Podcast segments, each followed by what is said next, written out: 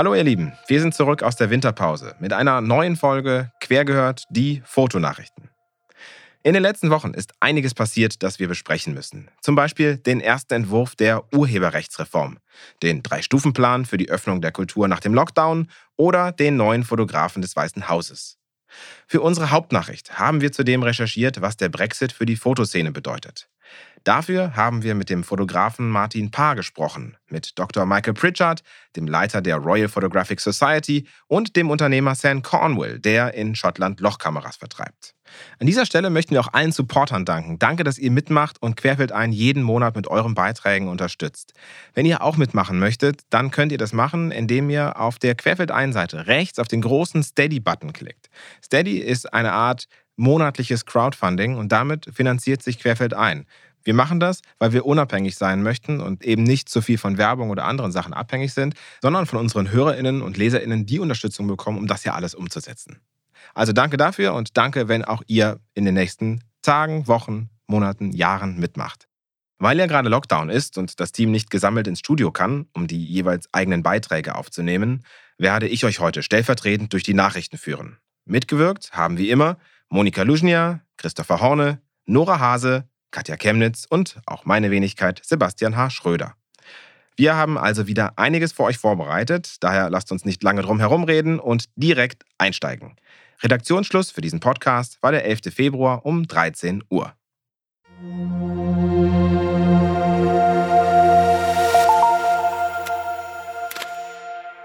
Kurznachrichten.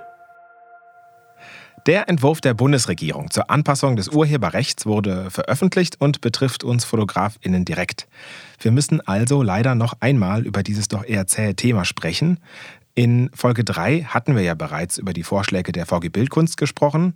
Die Bildkunst setzt statt auf die bei der Urheberrechtsreform vielfach bemängelten Upload-Filter lieber auf Kollektivlizenzen.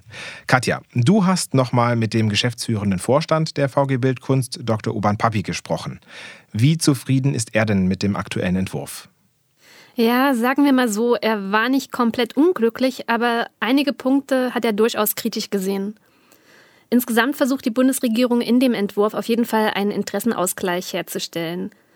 Aber das ist eben nicht so einfach, denn auf der einen Seite möchte man verhindern, dass die Inhalte im großen Stil herausgefiltert werden auf den Plattformen, also so, dass man bald auf Instagram und Twitter vielleicht gar nichts mehr sieht. Äh, gleichzeitig sollen die UrheberInnen aber auch für ihre Arbeiten entlohnt werden. Wie löst der Entwurf das Problem?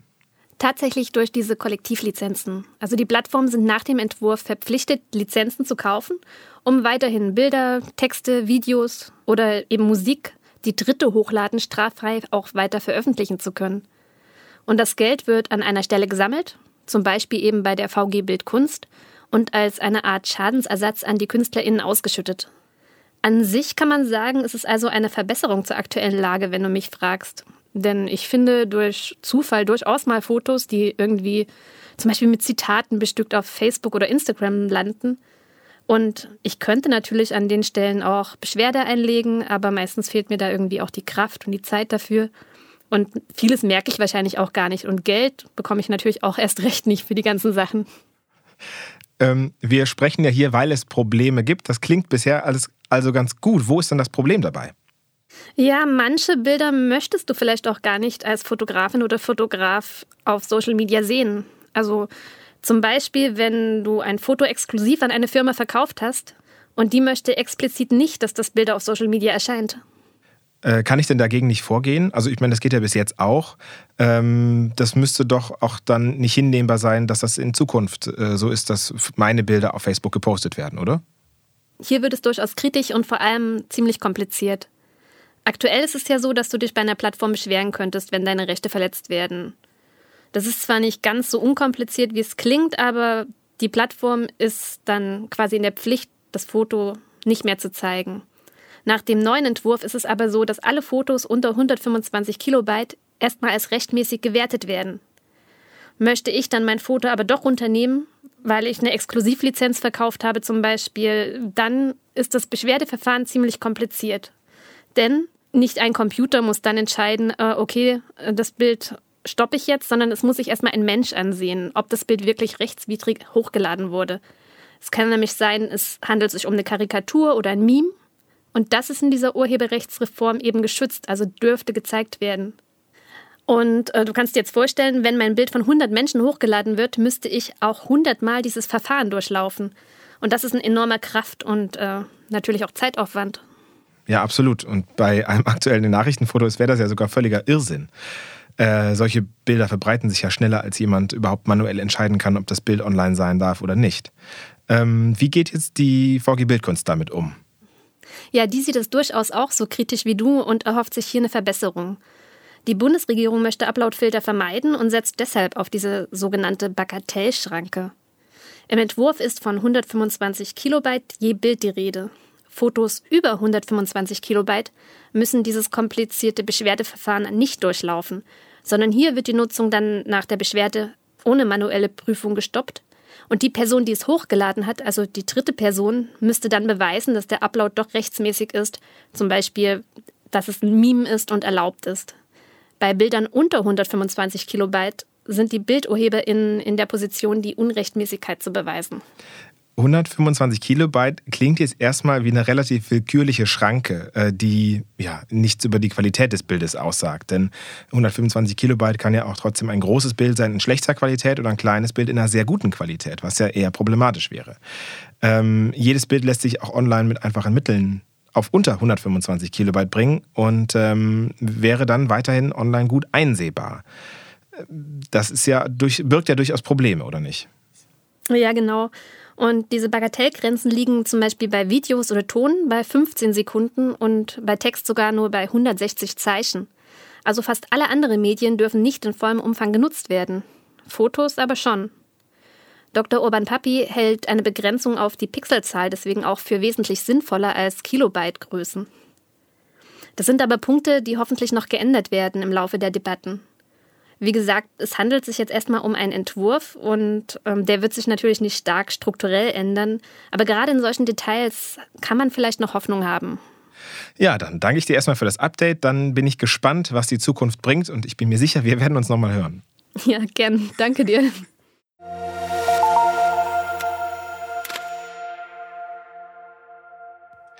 Nikon verlegt Produktion nach Thailand. Bis zum dritten Quartal dieses Jahres will Nikon die Produktion nach Thailand verlagern. Das Ziel der Produktionsumlegung seien Einsparungen von ungefähr 650 Millionen Euro. Den Grund für die Verlegung vom japanischen Sender nach Thailand sehen ExpertInnen im starken Umsatzeinbruch der Firma. Außerdem sollen bis nächstes Jahr im März insgesamt 2000 internationale MitarbeiterInnen entlassen werden. In Sendai produziert das Unternehmen schon seit den 1970er Jahren Kameras. 1978 begann hier unter anderem die Geschichte der beliebten Nikon EM. Bis zuletzt wurden im Sendai-Werk High-End-Kameras wie die Nikon Z6 und Z7 hergestellt. Das Werk in Japan wird aber nicht geschlossen. Es soll weiterhin Einzelteile herstellen und Startups fördern.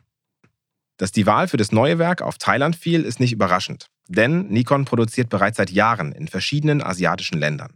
Neben Japan auch in China, Laos und eben Thailand. Dort betreibt die Firma ihren größten Kamerawerkskomplex im Royana Industrial Park in der ehemaligen Hauptstadt Ayutthaya.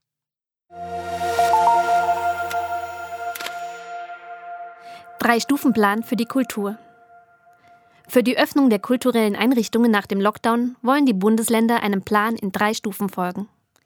Nach diesem sollen zunächst begleitend zur Wiedereröffnung von Schulen und Kitas als erstes Bildungsangebote der Kultureinrichtungen sowie die Musik- und Kunstschulen geöffnet werden. Im zweiten Schritt dürfen Museen, Galerien, Bibliotheken und vergleichbare Einrichtungen wieder ihren Betrieb aufnehmen. Dies soll zeitgleich mit der Öffnung des Einzelhandels stattfinden. Die dritte Phase ist an die Öffnung der Gastronomie gekoppelt und umfasst Kinos, Theater, Opern und Konzerthäuser. Konkrete Zeitpunkte, wann die einzelnen Phasen beginnen, sind bisher jedoch leider noch nicht bekannt.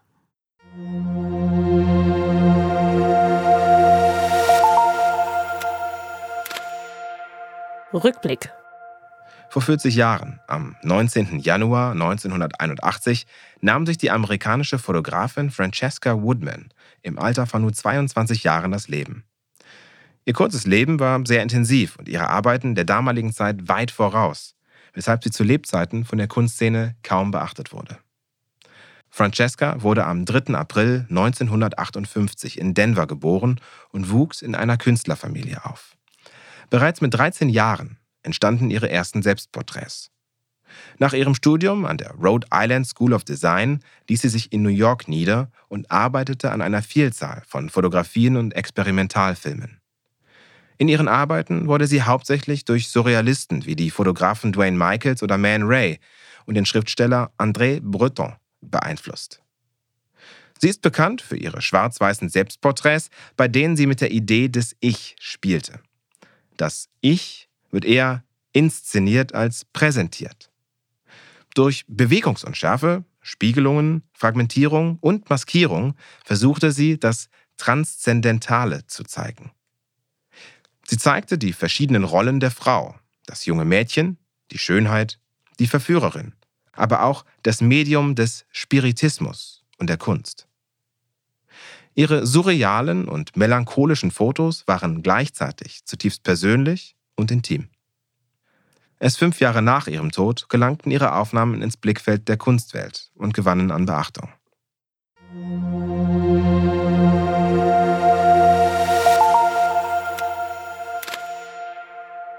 Kolumne Adam Schulz ist der neue Cheffotograf des Weißen Hauses. Tippe ich White House Photographer bei Google ein, wird mir als erstes Suchergebnis ein Wikipedia-Eintrag zu Sheila Crackhead angeboten. Das war Donald Trumps Fotografin und ist den meisten wahrscheinlich unbekannt. Die nächsten Ergebnisse handeln von Pete Sousa, der Obamas Cheffotograf war.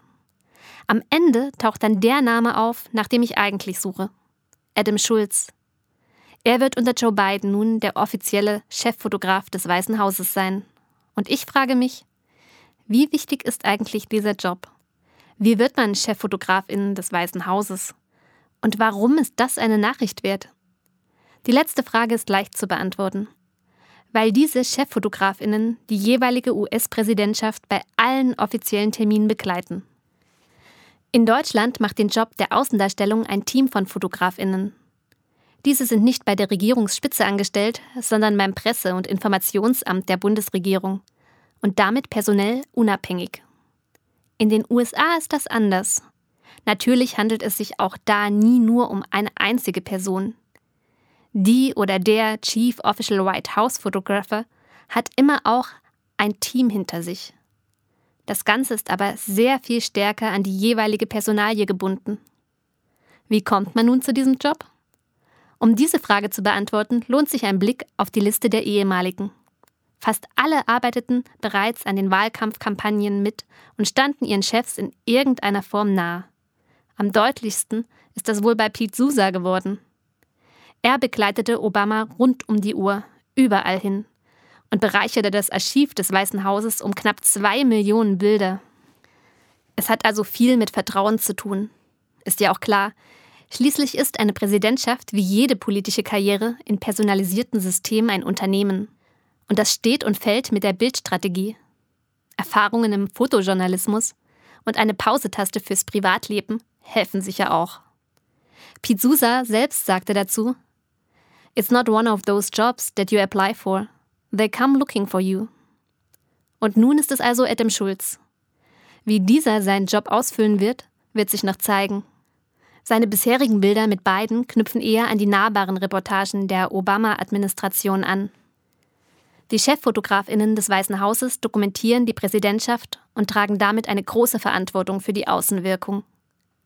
Den krassesten Bruch konnte man zwischen der Obama- und der Trump-Administration wahrnehmen. Die meisten der relativ wenigen Bilder Trumps schaffen eine offizielle, unnahbare Bühne, während die Obama-Zeit gefüllt war mit emotionalen Reportagen. Fotos sind trügerisch, und doch fügen sie sich sehr gut in die allgemeine Außenwahrnehmung der jeweiligen Administration ein. Politikstil inklusive.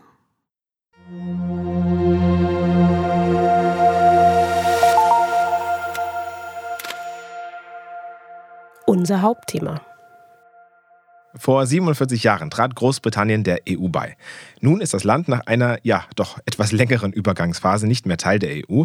Und unsere Redakteurin Nora hat sich für Querfeld ein mit dem Brexit und seinen Folgen für die Kunst- und Fotografie-Szene in Großbritannien auseinandergesetzt. Hi Nora, schön, dass du da bist. Hi Sebastian, danke dir. Von allem, was man so mitbekommt, scheint der Brexit ja nicht nur sehr einschneidend, sondern auch noch sehr komplex zu sein. Äh, wie ist denn da dein Eindruck nach der Recherche? Ja, beides. Ein Bekannter, mit dem ich mich vor kurzem über den Brexit und die zahlreichen Konsequenzen unterhalten habe, bezeichnete es recht zutreffend als a giant headache. Wobei ich tatsächlich zugeben muss, dass ich das alles bisher noch irgendwie so gar nicht auf dem Schirm hatte. Was natürlich vielleicht auch nicht unbedingt verwunderlich ist, wenn man zwischen der Erstürmung des Kapitols, der Pandemie, GameStop-Aktien und Menschen, die sich statt Haarspray Sprühkleber auf den Kopf sprühen, ein bisschen den Überblick verliert. Aber vielleicht fange ich mal mit ein paar Fakten an, um den Rahmen abzustecken. Die Art Basel gibt zusammen mit USB Global einen jährlichen Kunstmarktbericht heraus. Laut diesem war Großbritannien 2019 nach den USA und vor China im weltweiten Vergleich mit ca. 20 Prozent der zweitgrößte Kunstmarkt. In der EU lag Großbritannien mit einem Anteil von 62 Prozent bis dato auf Platz 1. Nach dem Austritt Großbritanniens aus der EU steht nun Frankreich an der Spitze. Für viele der großen KünstlerInnen macht der britische Markt einen signifikanten Teil ihres Umsatzes aus. 2019 wurden beispielsweise sechs der zehn teuersten Fotografien in London über die Auktionshäuser Christie's, Sotheby's und Phillips versteigert. Das ist ja im Grunde genommen der kommerzielle Teil des Kunstmarkts. Mit welchen Konsequenzen rechnet man denn da insgesamt? Also ich denke, die größten Probleme liegen im Handel bzw. Import und Export. Als Beispiel. Großbritannien hatte lange Zeit einen der niedrigsten Steuersätze für Importe in der EU. Aus diesem Grund hat London sozusagen als Importzentrum für Kunstsammlerinnen in der EU funktioniert. Wenn also beispielsweise eine Kunstsammlerin aus Spanien eine Fotografie von Helmut Newton in New York kaufte, wurde das Kunstwerk bisher über London importiert, um eben von genau diesem niedrigen Steuersatz zu profitieren. Da diese Möglichkeit nun wegfällt, wird sich der Kunsthandel, der sich um diese Gegebenheiten in Großbritannien aufgebaut hat, mit ziemlicher Sicherheit verlagern und vor allem Städte wie Paris könnten davon profitieren. Einige Galerien, darunter auch so hochkarätige Kunsthändler wie David Zwirner, haben tatsächlich bereits aus genau diesem Grund 2019 erste Zweigstellen in Frankreich eröffnet. Für Kunst wiederum, die aus der EU nach Großbritannien verkauft wird, steigen die Importkosten. Und auch für SammlerInnen in der EU, die Kunst aus Großbritannien kaufen möchten, fallen nun plötzlich die jeweiligen Importgebühren des Landes an. Exportseitig kommt vor allem mehr administrative Arbeit und Papierkram hinzu. Große Unternehmen und Auktionshäuser wie Christie's oder Sotheby's können das sicherlich gut stemmen, aber für kleinere Häuser bringt das viel Arbeit mit sich. Ja, das klingt so, als ob das sicherlich nicht nur den Kunstmarkt betrifft, sondern auch die Fotoindustrie. Hast du da äh, was rausfinden können, wie es da aussieht? Ja, dort verhält es sich tatsächlich sehr ähnlich. Ich habe unter anderem mit Sam Cornwell gesprochen. Er ist Eigentümer von SolarCan. Das ist ein kleines britisches Unternehmen, das Lochkameras in Form von Dosen für extreme Langzeitbelichtung verkauft. Neben all dem administrativen Aufwand, der sich im Zweifel ja irgendwann einpendelt, besteht für ihn die Gefahr, dass Kundinnen nicht mehr in Großbritannien, sondern in EU-Ländern kaufen, weil der Aufwand und eventuelle Kosten einfach zu hoch sind. But then there's a, a longer term effect, which is far more worrying. So things like shipping labels and adhering to new rules and regulations shipping into the EU uh, are one thing you can get over. But what you can't really get over, and it's a, a, a nagging feeling, and it's not going to go away, it's going to grow and grow and grow, is that our customers in the EU are just going to not want to buy off us anymore because it's a bit, a bit of a pain. Uh, I, have seen a gradual uh, realization of that from some of my customers. Some have wrote to me and said, "Look, can you still ship out to me? Are you having problems like some of the other people have? We've seen these things in the news."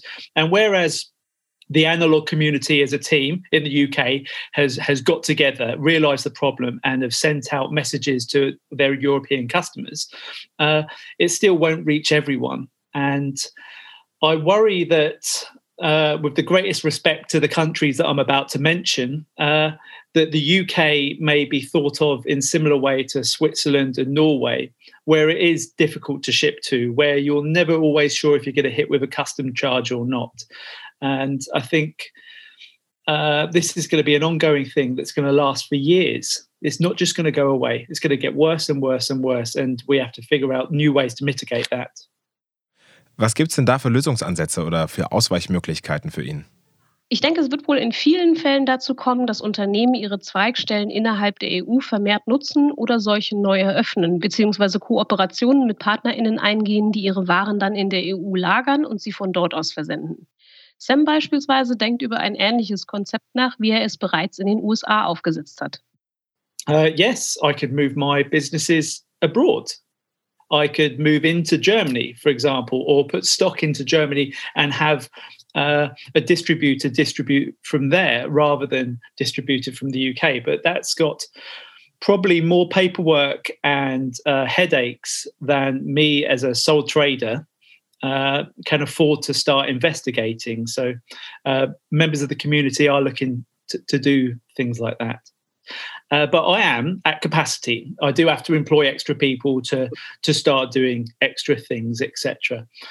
Uh, but oh, it, it's just a. I need a partner out in Europe really who would be open to the idea of doing that sort of thing. I have reached out to a few, but uh, uh, I've not finalised anything yet. I have one in the USA, so it is a problem I've solved previously. The USA, mm-hmm. which isn't part of the European Union, uh, I have a distributor out there called Freestyle, and uh, every time I get a sale on my UK website to an American customer, they ship directly yeah. speeds up shipping costs, uh, shipping times, etc. And it's nice. And that's the sort of arrangement I need with someone in the EU. But the the the crazy thing is, I I, I didn't need that arrangement until. Uh, until the end of December, because we had this seamless shipping backwards and forth, uh, which is is just so disappointing to lose there. All these losses that we have, and absolutely no gains. There's been no positive upside to this. Und wieder ist es eben so, dass große bzw. größere Unternehmen diesen Umstand sicherlich wesentlich besser abfangen können als kleinere Unternehmen. Ja, da spürt man wirklich förmlich die Frustration bei ihm, ne? Absolut. Und man bekommt das auch überall mit. Martin Parr, der 1973 als noch junger Mann für den Eintritt Großbritanniens in die EU stimmte und nun miterleben muss, wie nach 47 Jahren all die Freiheiten wieder rückgängig gemacht werden, schrieb mir auf meine Anfrage, It's not good news. I'm very depressed about potential new restrictions for all genres of artists. I'm stuck here. I wish I could get an Irish passport though. Wie sieht es denn in der Kunst und in der Fotografie selber aus? Ähm, was erwarten wir denn da für Konsequenzen? Ja, auch da wird es leider nicht einfacher. Der große Vorteil für KünstlerInnen in der EU war ja immer, sich frei bewegen, studieren, arbeiten und leben zu können. Diese Bewegungsfreiheit ist jetzt, insbesondere natürlich für die Britinnen, massiv eingeschränkt. Ich habe dazu mit Dr. Michael Pritchard, dem Leiter der Royal Photographic Society, gesprochen.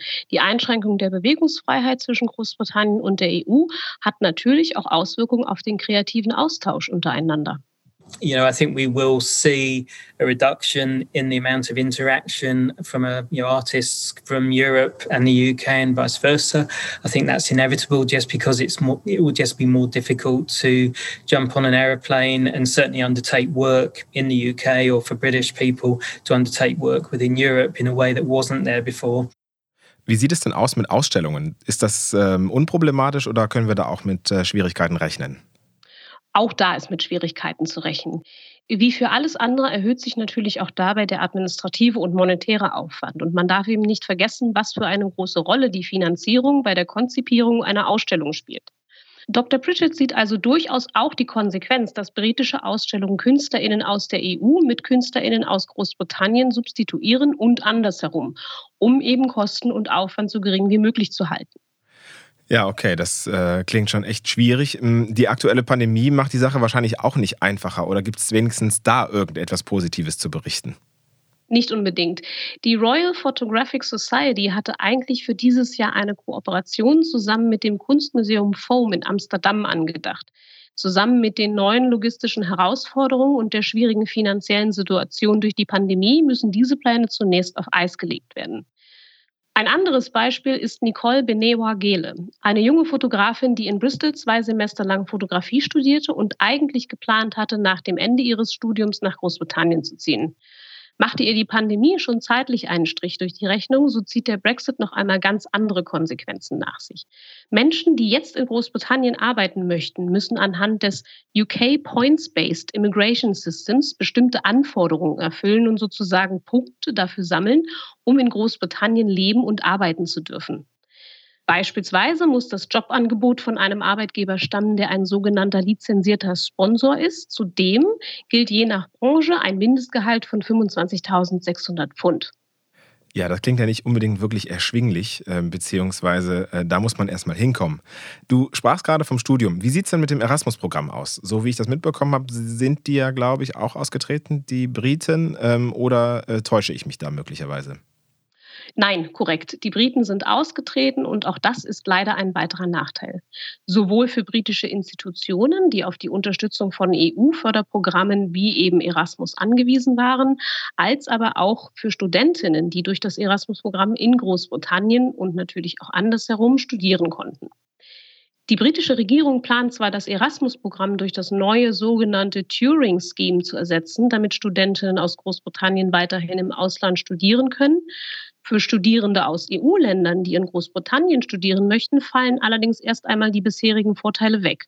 Hatte man vorher Zugang zur gleichen finanziellen Unterstützung und Anrecht auf dieselben Studiengebühren wie britische Studentinnen, erhöhen sich jetzt die Kosten zum Teil auf mehr als das Doppelte. Okay, ich ahne schon fast die Antwort und dennoch soll es einmal gefragt sein, gibt es irgendwelche Vorteile des Brexits? Also ich persönlich konnte noch keine finden und auch meine Gesprächspartnerinnen waren nicht allzu großer Hoffnung. Das einzig Positive ist vielleicht, dass uns die Pandemie fast ein bisschen darauf vorbereitet hat. Dadurch haben wir gelernt, so viele Dinge auf digitalen Austausch umzustellen, was uns jetzt einen Vorteil bringt. Vor allem, wenn es um Fotografie geht, die ja im Gegensatz zur klassischen Malerei oder auch Bildhauerei den Vorteil hat, dass es noch andere digitale Übertragungswege gibt. Dr. Pritchard hat das hier ganz gut zusammengefasst.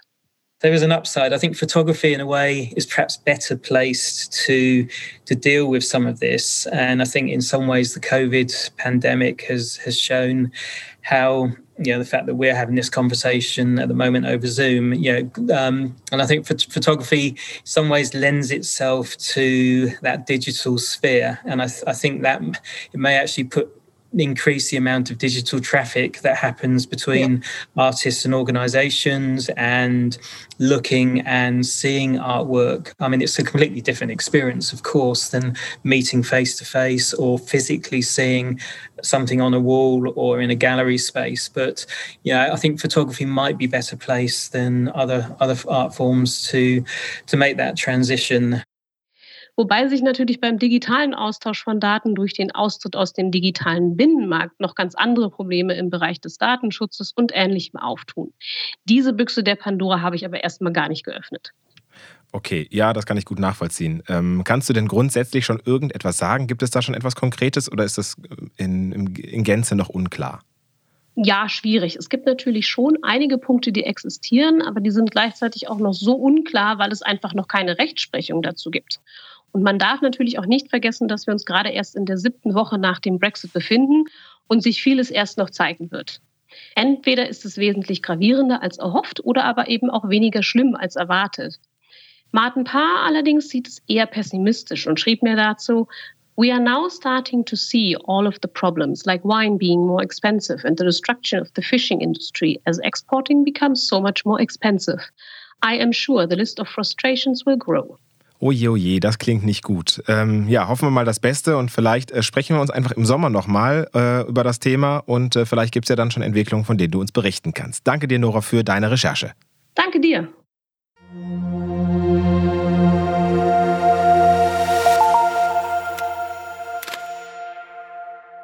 Wohin gehen eigentlich die Corona-Bußgelder? Habt ihr euch das auch schon einmal gefragt? Ich bin da eher zufällig auf das Thema gekommen, denn in meiner Heimatstadt Bonn wird das ganz besonders gehandhabt. Während diese Gelder in den meisten Kommunen in den allgemeinen Haushalt fließen, können in Bonn Kultureinrichtungen das Geld beantragen. Im April des letzten Jahres sind so knapp 220.000 Euro aus Bußgeldern an die Kultur geflossen. Eine gute Idee, wie ich finde, denn schließlich sorgen alle Menschen, die sich nicht an die aktuellen Regeln zur Pandemiebekämpfung halten, dafür, dass Museen, Theater, Kinos und Galerien noch länger geschlossen bleiben. Wie seht ihr das? Schreibt uns gerne eure Meinung oder kommentiert auch, über was ihr in Zukunft im Podcast informiert werden möchtet. Wir freuen uns über einen Austausch, der zugegeben über Podcast-Formate viel schwerer möglich ist als im Magazin selbst. Ihr erreicht uns unter kk.querfeld1.de. Mein Name ist Sebastian H. Schröder und bis zum nächsten Mal.